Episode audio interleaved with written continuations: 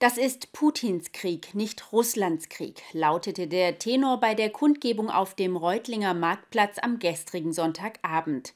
Zahlreiche politische Vertreter von FDP, Grüne, SPD und CDU, wie auch die Reutlinger Bürgerinnen und Bürger, nahmen an der Demonstration teil, um so für Frieden, Freiheit und Demokratie in Europa einzustehen. Es sei wichtig, ein Zeichen zu setzen, betonte Reutlingens Stadträtin Sarah Zickler am Sonntagabend im Rahmen der Solidaritätskundgebung für die Ukraine. Der andere Punkt, der mir fast noch wichtiger als Stadträtin ist, ist, dass ich einen Ort, eine Zeit bieten möchte, an dem ähm, die Reutlingerinnen und Reutlinger zusammenkommen können und eben solidarisch für die Ukraine zusammenstehen. Dem Aufruf, sich unter dem Motto Frieden für Europa, Stand with Ukraine, solidarisch mit der Ukraine zu zeigen, folgten neben vielen Reutlinger Bürgerinnen und Bürger auch zahlreiche Vertreter aus Bundes-, Landes- und Kommunalpolitik mit Ausnahme der AfD.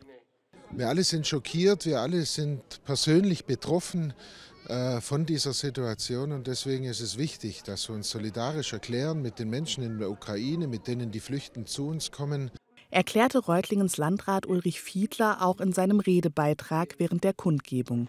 Auf die Frage, ob der Landkreis denn auch auf die Flüchtenden aus der Ukraine vorbereitet sei, entgegnete er, ich gehe davon aus, dass wir uns nicht auf alles vollständig vorbereiten können, aber seit Beginn des Krieges arbeiten wir intensiv daran, insbesondere Flüchtlingsaufnahme vorzubereiten, aber auch Sozialbetreuung vorzubereiten.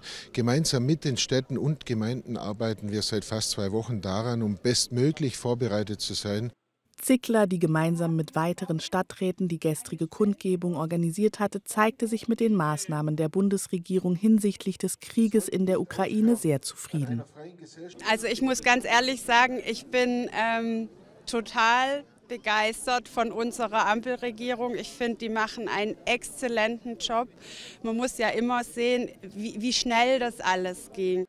Jessica Tatti, Abgeordnete für die Linke im Bundestag, befürwortet zwar zielgerichtete Sanktionen, die insbesondere diejenigen treffen, die das System Putin unterstützen, betonte aber auch, mit einem bin ich nicht zufrieden. Das ist äh, die äh, Aufrüstung, die äh, Bundeskanzler, ähm, Bundeskanzler Scholz angekündigt hat, weil ich nicht der Auffassung bin, dass diese, diese Aufrüstung jetzt der Bundeswehr von 100 Milliarden Euro und das 2-Prozent-Ziel der NATO, was ja jetzt festgezurrt wird, ähm, dass das der Ukraine in irgendeiner Art und Weise helfen kann.